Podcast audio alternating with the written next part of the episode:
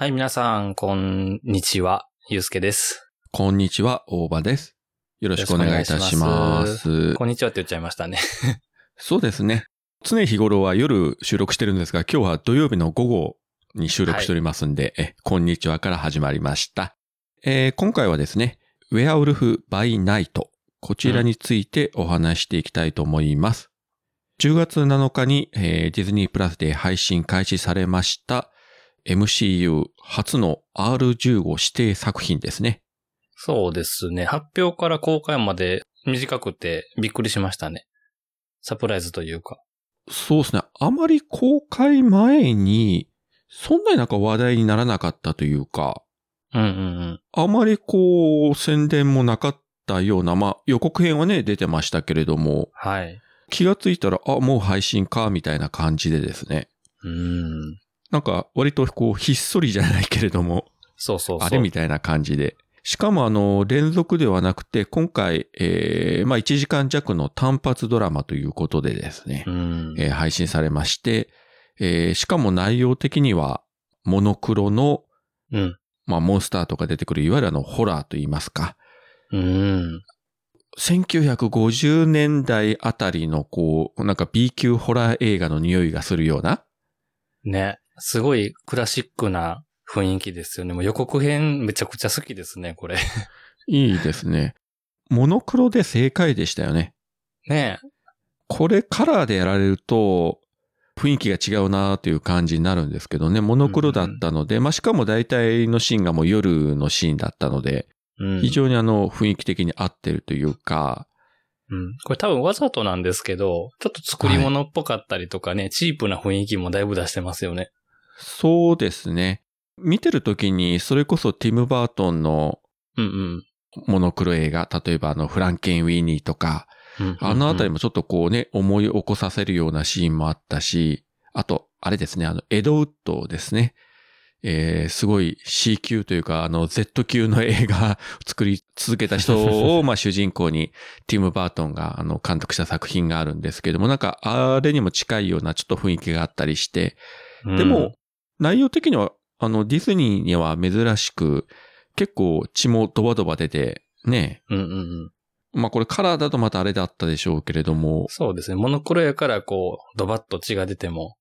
まあ R15 ぐらいでいいかな、みたいな。そうですね。結構珍しくやってましたよね。あの、うがった見方をすると、再来年ですかね、公開予定のうん。デッドプール3。うんまあね、、デッドプール1、2見た方はわかると思うんですけども、あれこそね、もう血が吹き出るところか体がコンパみじんになるような 主人公が、そんな作品なんですが、一応ディズニーの方は特に制限はしないみたいな話を、まあ監督もね、言ってましたけれども、うん。まあそれの前哨戦なのかな。まあディズニーでもこういうことはやれるよみたいな。まあそういう意味合いも兼ねてるのかなとかね。まあいろいろ、まあうがった見方でこう思いましたけれども。そうですね。これあれですよね。まあハロウィン企画みたいな感じですよね。あ、そうです、そうです。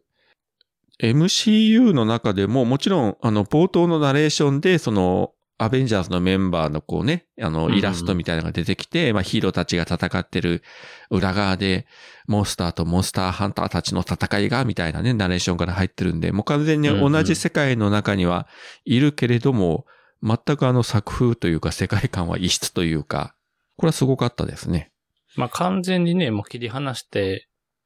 楽しめる話、ね、思いつつ、でも冒頭は一応ちょっと触れるっていうのが、この先どうするつもりなんやろうっていう感じはしますけど。割とフェーズ4の作品の中で、それ以前の MCU 作品とこうリンクしないような感じの作りが、作りの作品がね、いくつかあるんですけれども、これなんかも本当に MCU 全く見てない人がポンと見ても多分楽しめるんじゃないかと。アベンジャーズ知らなくても全然構わないからですね。そうですね。本当にハロウィンムービー的にね、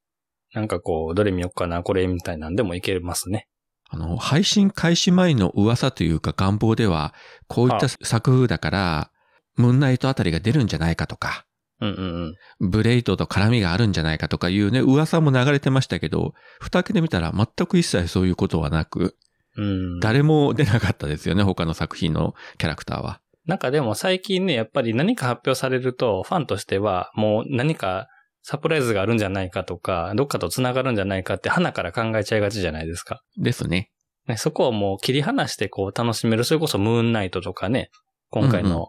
ウェアウルフみたいな話って結構、なんか今になって、まあそれが普通なんですけど、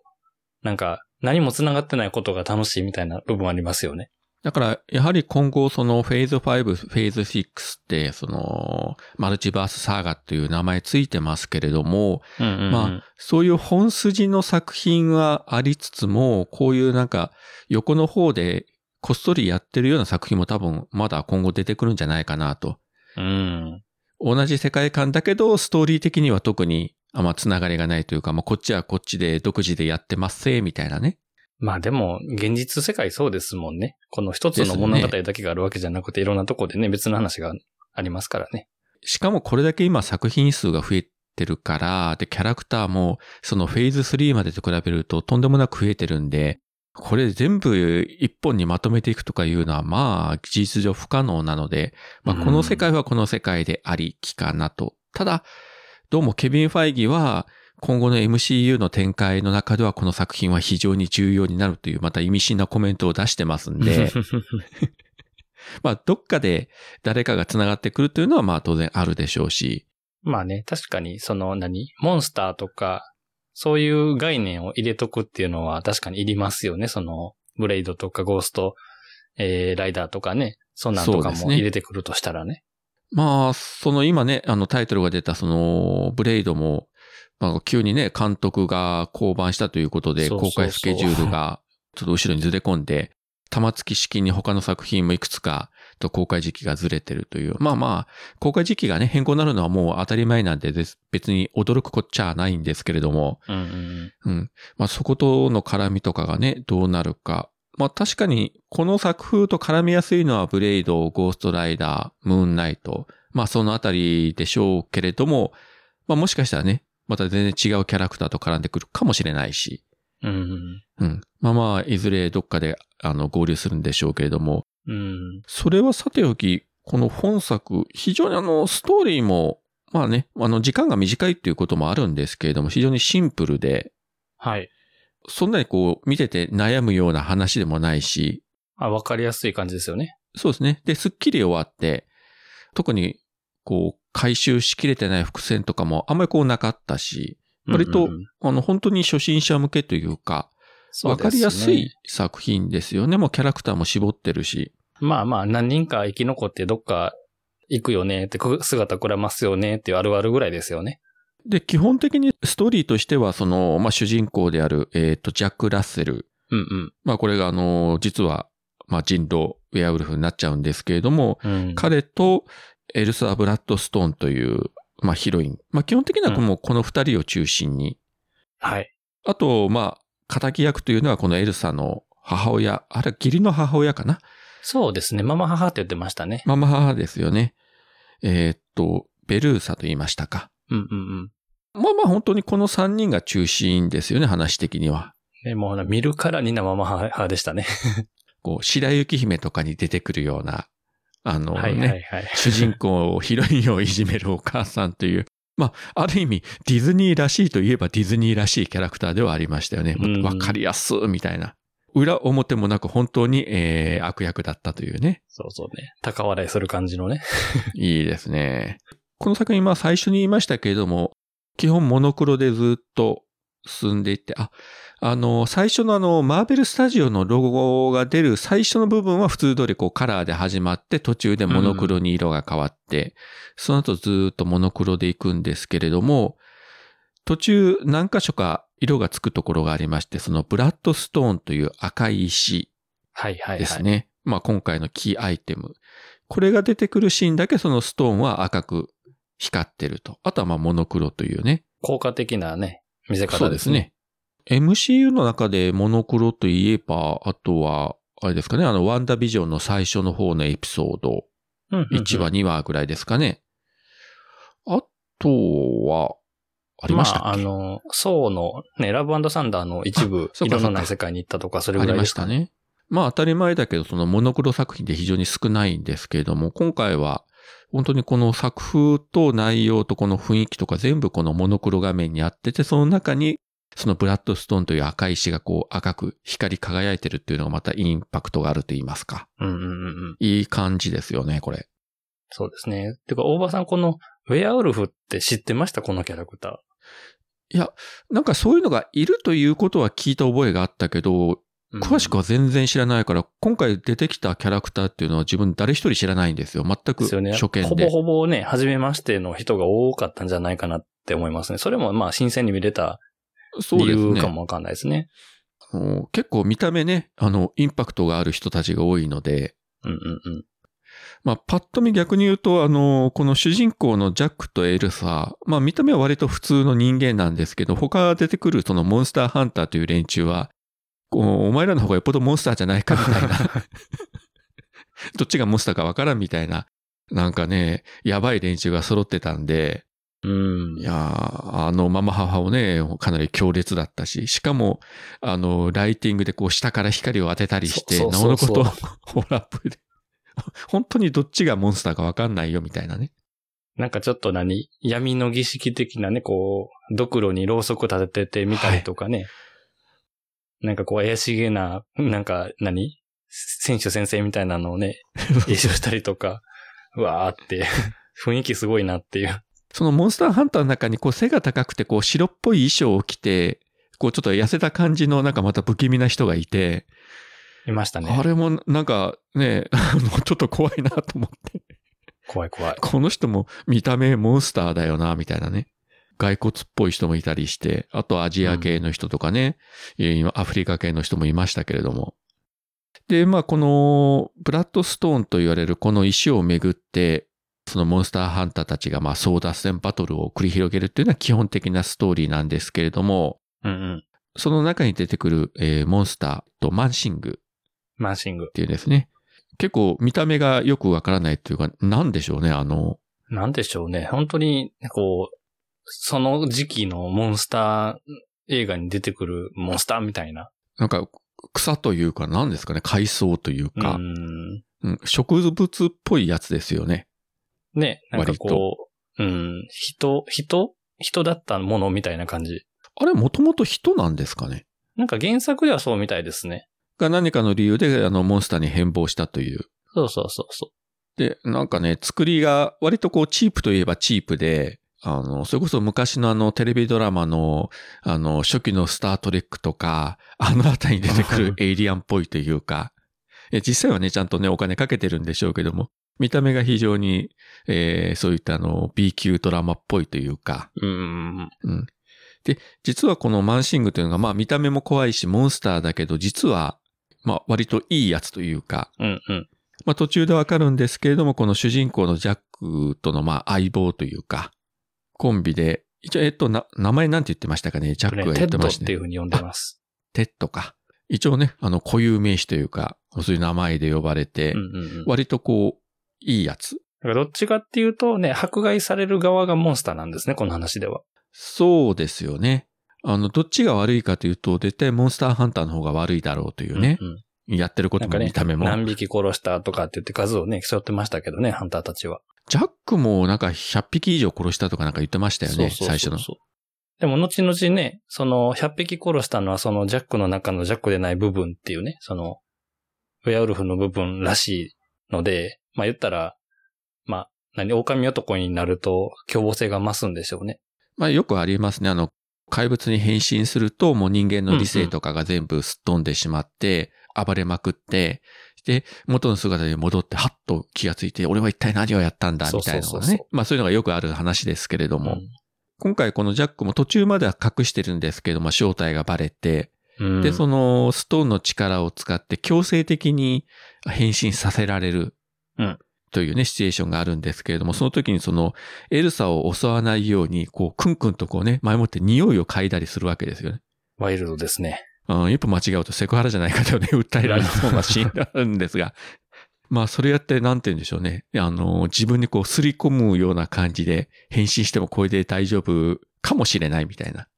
まあまあね、この、覚えておくためにって感じですよね。そうですね。うんなんかマーキングじゃないけれども。うんまあ実際変身した時もそのおかげで、まあ彼女は襲われずに済んだわけなんですけれども。うん。このジャックが変身したその姿、まあ、いわゆる狼男も、これもまたあの、いかにもという感じの狼男で、うん。なんか本当に、なんかザ・狼男でびっくりしましたね。今だったら特殊メイクとかでもっとね、あの、おどろおどろしいとか生々しいとか、いろいろできるんでしょうけれども、これもなんか、本当に昔の狼男だ、みたいなね。本当にあれですよね。その今で言う CG とかでね、変えてんじゃなくて、今言ってくれた特殊メイクですよね。そうですよね。被って、上から被って、継ぎ目をなんかこう、ね、塗って、ぼかしてみたいな。そうそうそう。こう、懐かしい、うんあの、本当に昔のホラー作品を見てるような。まあ、昔はね、そういった狼男とかね、まあ、ドラキュラとかフランケンシュタインとかね、そういうのがいっぱいありましたけど、さすがに昨今そういったキャラクターが出る作品は、えーどっかの映画会社がね、そういったあの、MCU に対抗して、そういったあの、モンスターたちが出てくる、あの、そういった作品を作ろうとして、確かこけちゃって企画通りに終わったっていうのが最近ね、ありましたけど。聞いたことあるな なんかね、あれ確か一作目トム・クルーズじゃなかったですかね、主人公は。トム・クルーズが主人公をやってもこけて、二作目以降続かなかったっていうのもありましたけどね。うんまあ、それにしても、なんでしょうね、このチープさはチープさなんだけれども、程よいチープさというか、ね、なんかもう、何やろ。これがオマージュですよという感じをね、受け取ってるから見れますよね。それとこれが、あの、ドラマだからいいっていうのもありますよね。もしこれ映画館で、映画で見るとさすがにちょっとなというね、大きい画面で見ちゃうと、うん、感じになるかもしれない。これでもね、まあ何かしらこの後クロスオーバーで別作品に出た時に、うん。出るとしたらどうなんだろうなっていう感じはしますけどね。この作りの質の差というか。まあもしかしたらその時にはしれっとバージョンアップしてるのかもしれませんけどね。まあね、知らん間にね、違うコスチュームになったりしてますからね。まああの、スーパーサイヤ人が進化していくようにですよ。新たな力に目覚めたとかいう設定で、急にリアルな狼男になったとかね。ないとは言えないですけどね。うん。それにしても不思議なのが、まあもちろんね、その原作がありきとはいえ、このフェーズ4の最終がもうね、目前という、この時期に単発ドラマであえてこの作品を作った意味というのが、うんただなんとなく作ったこと、作ったとかいうことは絶対ありえないんで計画してのね、ことなんでしょうけど、今のこの時期にこの作品、こういったキャラクター、こういう世界観を MCU の作品の中にこうぶっ込んできたっていうところの意図というのがまだ今のところね、全く読めないんですけれども、うんそこがね、一番気にはなるんですよね。まあフェーズ4ってなんか、もう終わりも見えてるじゃないですか。はいはい。なんかいろんなこの何やろ、世の中に他のね、あの、アースも含めて、いろんなこう舞台が存在してるんですよっていうのはいっぱいこの何下敷きを作ってる感じがしますよね。ですね。だから、伏線を本当に引きまくる。ううんん、いろんな要素をばらまく。まあ、非常にわかりやすい伏線もあれば、例えばね、あの、シャンチーのテンリングスの信号が出てるとか、ああいうわかりやすいところもあれば、多分、我々がまだ気がついてない伏線とかも相当あちらこちらのね、作品に多分散らばってるんじゃないかなと思うんですけどね。うん。ね、こういうモンスターの世界もあれば、アガサみたいなね、魔女が実は昔からいましたとか、あ、そうですね。そうそう。その意味で言ったら、アガサも繋がってくる可能性はありますよね。ちょっとこういう方面のね、キャラクターたちも活躍できる土台がどんどんできてきたのかなって感じがしますね。それこそ、その、アイアンマンとか、そっち系統の作品とは明らかに異質なので、うんうんうん。本当にこう、闇に生きる、あの、キャラクターたちの物語なので、これはこれで、一つのこう、なんて MCU の中で一つのまた別世界をこう作っていくのかなという気もしますけどね。うん。うんちょっと期待しちゃいますね、そういうのをね。ね。まあ、ここの中にポンとね、あ、まあ、ハルクが出たらあまり違和感がないのかな。まあ、例えば、まあ、ホークアイが出るとか、ミズ・マーベルが出るとかなると、ちょっとちょっとというね。ちょっとミスマッチな感じがしますね、そこは。まあ、それはそれで面白いのかもしれないけれども、やはり相性というのもあると思うし、うんうんうんどうなんでしょうね。でも、今この時期にこれを出してきたということは、やっぱり意味があることなので、これの伏線がいつどこで回収されるかということと、あとやっぱりあの、これ見てると、さっき言ったその、テッドですね。マンシングっていうのはうん結構あの、可愛らしいキャラクターで、あれですよね、あの、グルートにもこう通じるキャラクターですよね。きっちりこう言葉は喋れないけれども、特にあの、ガーディアンズ一作目のグルートあたりにね、ガタイはでかいし、見た目はちょっとあれだけど、実は優しい仲間思いみたいなね。そんなキャラクターなんで、あ、もしかしたらグルートと絡ませても面白いかもしれないですね、彼は。かもしれないですね。あの、めちゃめちゃに強いしね、ほんで。あとこのヒロインのエルサも、いわゆるこう超能力とか特殊能力はないみたいなんですけれども、かなりアクションバリバリできて強いし。うんうんうんまあなんか、エルさんのオリジンみたいな感じの話でもありますね。こっから多分いろいろと出ていくんでしょうし。ですよね。いや、だから今後ね、このキャラクターたちがどういうふうにこうね、成長していくのか、というのが楽しみではあるし、何より、まあ何回も言いますけれども、まあ単発ドラマで見やすいっていうのもあったんですけども、非常にあの、サクサクっと終わってスッキリして、いい感じにあのラストを迎えたので、で、しかも、そうね。うん。他の MCU 作品とこう、深く絡んでもないし、他のキャラクターも出てきてないので、うん。まあ、MCU の初めて見る作品がこれっていうのはいいのかどうかはまあわからないんですけれども、ただ、ハードルがね、今上がってしまって MCU という側面が確かにあるので、それを考えると、これから入っていくのも、本当に今までの作品何一つ見なくて、とりあえずいいですよと。基礎知識なくて OK ですという意味では、いいのかなと思いますね。そうですね。これがね、またあの全10話とか言うとまたあれかもしれませんけど、いやもうたった1話ですからということで。うんうんうん。まあね、2時間超える映画もあればね、もう、ね、あの何週間もかけてやるドラマもあればね、こんな1時間もないあの映画で、それやのにこんなに印象的なね、この見せ方と単純なストーリーで楽しませてくれるやつがあるっていうのはやっぱりフェーズ4の幅広さすごいなってほんまに思いますわ。で、こういう作り方ができるんだったら、フェーズ5以降も、まだ今表に出てないところで、企画してポンと単発でやれるっていうことも多分あると思うんですよね。確かにね。ね、シリーズで全ね、6話とかやるよりも当然、はっきり言って制作費も安く抑えられるし、まあ特に新しいキャラクターたちだけでこう転がすこともできるし、まあ、あの、知ってるキャラクターでやってもいいでしょうし、まあその意味ではもうすぐね、あの、ガーディアンズ・オブ・ギャラクシーの、あの、スペシャル版がまあこういった形で単発ドラマでありますけれども、うんうんうん、こういうのもね、あの、映画とも連続ドラマとも違うやり方で、新しい作品をね、えー、見せてくれるっていうのは面白いんじゃないかなと思いますよね。うん。なんかフェーズ4入ってきてね、今度は映画じゃなくてドラマもやりますってなった時にやっぱり、今思えばね、え、ドラマもやるの大丈夫かなってな、なってたんですけど、はいはいはい。実際ね、2年間こうやって見てくると、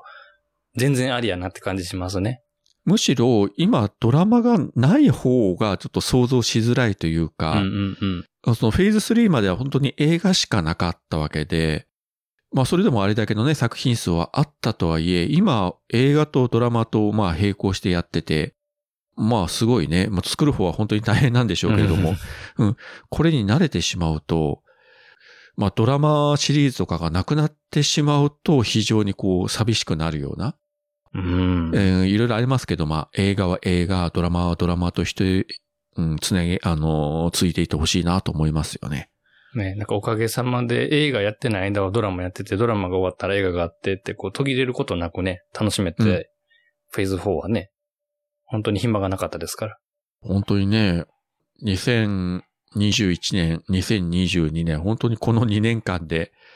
えー、とんでもない数のね、作品がドドドッと出て、まあ2020年がコロナの影響で何も動かなかったっていうね、幸せもあったにしても、すごい密度の濃い2年間が、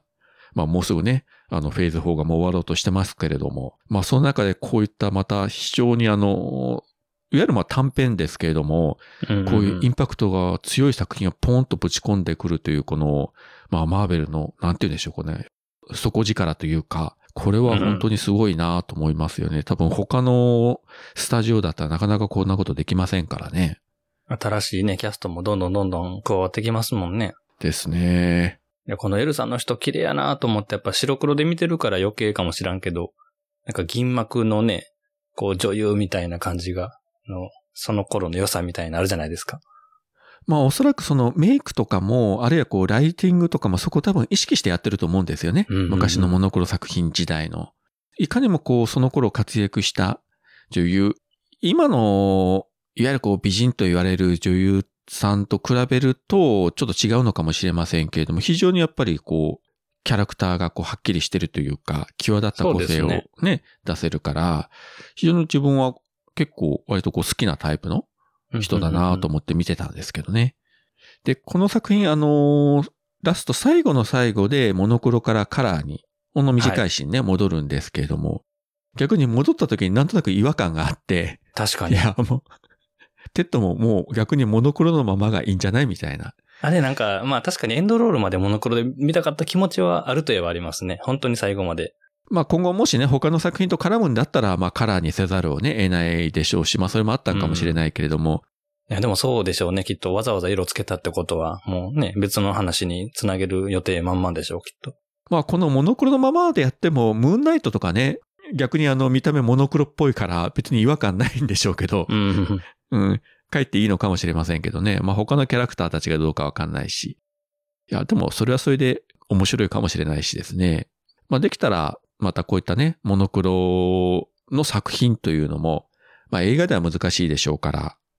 テレビの方でちょっとやっていただければいいかなと思いますね。ねいや、でもね、あの、本当に、あまり、あの、配信前にそんなに情報もなかったし、あまりこう、宣伝もされてないし、そこまでこっちも期待せず見たんですけれども、うん非常にこう、広いもんだったという印象でしたね、今回は。そうですね。本当になんかこう、ご褒美というか、サプライズで楽しませてくれましたね。ですね。今回は多分、まあ本当うんうんうんプロローグ的な意味合いもあると思うので、まあ正直あの、こちらもそんなに喋ることもないんですけれども、まあとりあえず、あの、もしあるんだったら、あの、ぜひぜひ、まあ2作目というか、今後のシリーズでこのキャラクターたちがね、活躍するのを見たいなと思いますね。そうですね。まあこの作品については大体こんな感じですかね。そうですね。はい。はいダークなこれからの世界観に期待というところで。で、ちょっと話ずらして、これだけ言っとかないといけないと思うんですが、はい。えー先日発表されましたけれども、デッドプール3なんですが、うん、うん、うん。え、まさかの、え、まさかのヒュージャックマンが出るというね。ね。あれはひっくり返りましたね。しかも本人がちゃんと動画に出てくるというね、予告編というか。いや、あれだけもうウルヴァリンね、ローガンで死んじゃったし、もうやりません、卒業しましたって、あれだけ言ってたヒュージャックマンが、どういう心境の変化があったのか。まあ、ライアン・レイノルズとね、ラブラブなんでね。ダブラブですね。で、本当にあのね、今までのあのデッドプールの中でもその X メンのメンバーがちらっと出たことはあったんですけれども、なんかがっつりっぽいですね、これ見ると。そうですね。あの、ワンシーンぐらいのゲスト出演だったら逆に絶対公開前は伏せてたと思うんですね。サプライズの意味合いを込めて。みんな驚くから。でも、ここまで、まだ2年先の映画でヒュージャックマン本人がちゃんと出てきてコメントするっていうことは、相当あの、がっつり絡んでくるんじゃないかと。で、あの、公式ポスターにもあのね、あの、爪の跡が、あの、がっつり出てきてたし。3がね、ウルヴァリンの爪痕になってる、あの、ポスターですね。確かあの、ジュラシックパーク3もそんなポスターだったような記憶がありますけどね。そうでしたね。これはね、ちょっとかなり、もともとあの、デッドプール3が MCU に入ってくるというところだけでも期待してたのに、うん。そこにがっつり MCU キャラクターのウルヴァリンを再びヒュージャックマンがやるということで、これはもう期待せざるを得ないと。うん。これ下手したら MCU にね、登場する X メンの一人目になるんじゃないかなって。そうですね。